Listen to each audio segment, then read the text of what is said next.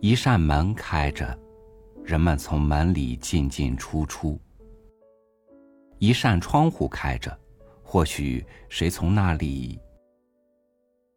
我希望那是一个落地窗。与您分享缅甸一作家萨基的文章《敞开的窗户》。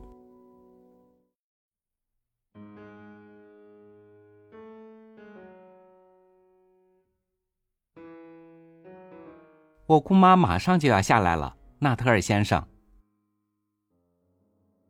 一位神情自若的十五岁的小女士说：“在此期间，你得暂时忍耐我了。”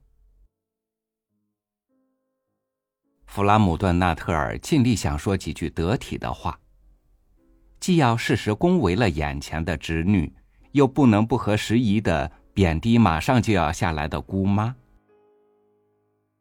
私下里，他却比平常更加怀疑，这种接连不断的正式拜访完全陌生之人，对他正在进行的镇定神经的治疗是否有益。我知道是怎么回事。纳特尔姐姐在他准备隐居乡里的时候对他说：“你会把自己完全埋起来，不跟一个活人讲话。”你的神经会因为闷闷不乐而更加糟糕。我会多写几封信，将你介绍给我在当地认识的所有人。我记得有几个人相当不错的。弗拉姆顿在想，眼下他已经呈上一封介绍信的这位萨普尔顿太太，是否属于不幸的阵营？这一带您认识的人很多吗？这位侄女问他，因为他觉得他与这位来访者之间已经沉默够久了。我几乎谁都不认识，弗拉姆顿说。我姐四年前曾在这儿小住，住在教区长公馆。您知道，他给了我几封写给这里一些人的引荐信。他的最后一句话带上了明显的悔恨语气。这么说来，您实际上对我姑妈一无所知了。这位神情自若的年轻女士追问说：“只知道她的姓名和住址。”拜访者承认，他在琢磨普尔顿太太是已婚呢，还是寡居。房间里有某种难以描述的男性气息。唉，他的重大悲剧就发生在三年前。侄女说：“应该是你姐离开之后的事了。”他的悲剧。弗拉姆顿问：“在这个宁静的乡居之地，似乎绝无发生什么悲剧的可能。”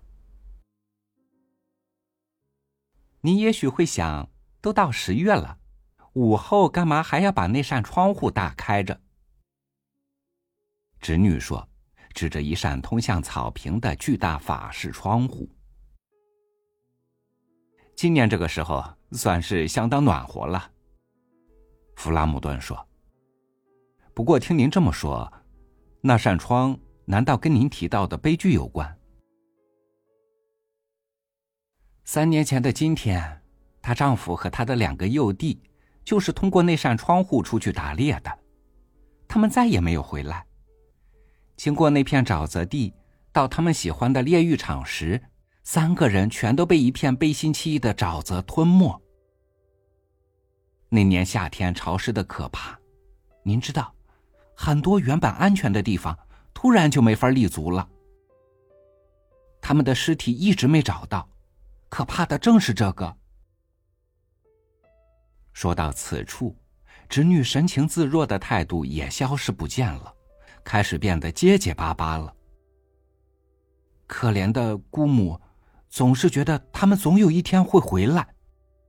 他们，还有跟他们一起失踪的棕色长毛小狗，有一天还会通过那扇窗户进来，就像以前一样。就是因为这个，那扇窗户每天都从早开到晚。可怜的亲爱的姑母，她经常向我提起他们是怎么出去的。她丈夫的白色防水外套搭在胳膊上，她的小兄弟罗尼嘴里还唱着：“波迪，你为何奔跑？”他总唱这支歌来逗他，因为他说这支歌叫他心烦。您知道吗？有时候，比如像今天这样寂静、安静的傍晚，我都几乎有一种毛骨悚然的感觉，觉得他们就要通过那扇窗户。他微微哆嗦了一下。这时，姑母匆忙走进房间，因为迟迟未能出面接待客人，不断的道歉。姑妈的出现。让弗拉顿姆感到一阵轻松。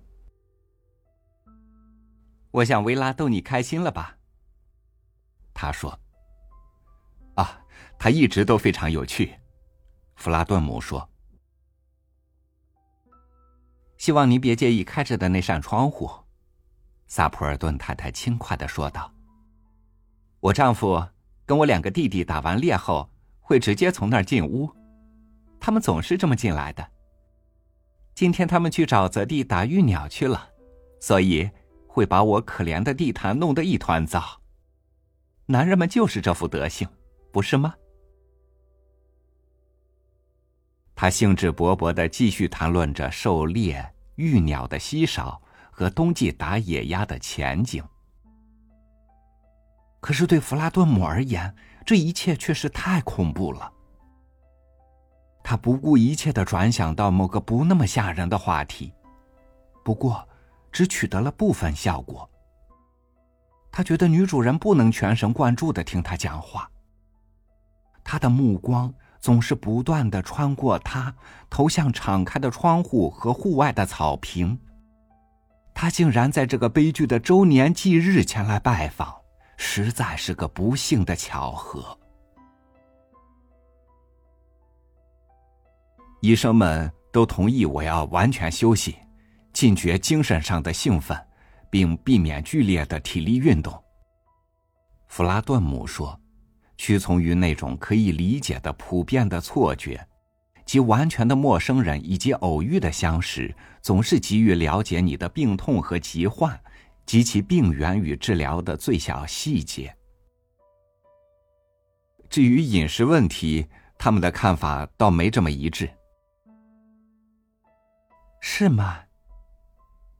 萨普尔顿太太说，最后差点打了个哈欠。然后他又突然高兴的警觉起来，却并非针对弗拉姆顿的疾病。他们终于来了，他叫道：“正赶上茶点时间，他们简直除了眼睛，浑身是泥，不是吗？”弗拉姆顿轻轻哆嗦了一下，转向侄女，目光中想传递一种同情的理解。那个女孩子却惊恐万分的直直盯着敞开的窗户。弗拉姆顿在莫名的惊恐下打了个寒战，在座位上转了个身，朝同样的方向望去。在越来越深的暮色中，三个人影正穿过草坪。走向那扇窗户，他们胳膊底下都夹着枪，其中一位的肩上还搭着件白色的外套，一条疲累的棕色小狗紧跟在他们身后。他们寂然无声的逼近房屋，忽然，一个嘶哑的年轻声音打破黄昏，唱了起来：“我说，波迪，你为何奔跑？”弗拉姆顿疯狂的抓起他的手杖和帽子，客厅的大门、砾石铺的车道以及院门，在他匆忙的退却中，像是一晃而过的布景。一位骑自行车的人为了避免跟他迎头撞上，冲进了路旁的矮树丛里去了。我们回来了，我亲爱的。拿着白色橡胶防水外套的那位。从窗户一脚迈进屋里。是有不少泥巴，不过身上大部分还是干的。我们一出现就马上跑掉的那位是谁？非常特别的一个人，姓纳特尔。萨普尔顿太太说：“只会谈论他的病情，你们一到，他连句再见或道歉的话都没有，就冲了出去。人家会以为他见鬼了呢。”我想是小狗的缘故。侄女平静的说道：“他告诉我，他怕狗。他曾在恒河岸边被一群贱民的狗逼进了一个墓地，不得不在一个新挖的坟里面躲了一夜。那群狗就在他的头上龇牙咧嘴，满口喷墨，谁碰上都会惊慌失措的。”灵机一动，编造故事，是这位少女的。拿手好戏。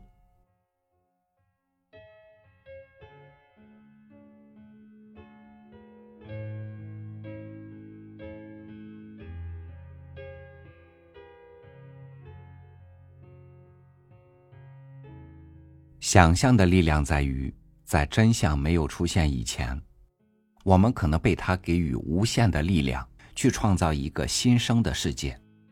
也可能在走向真相的途中，就被他吓得半路逃跑。感谢您收听我的分享，我是朝雨，每天为你读书。明天见。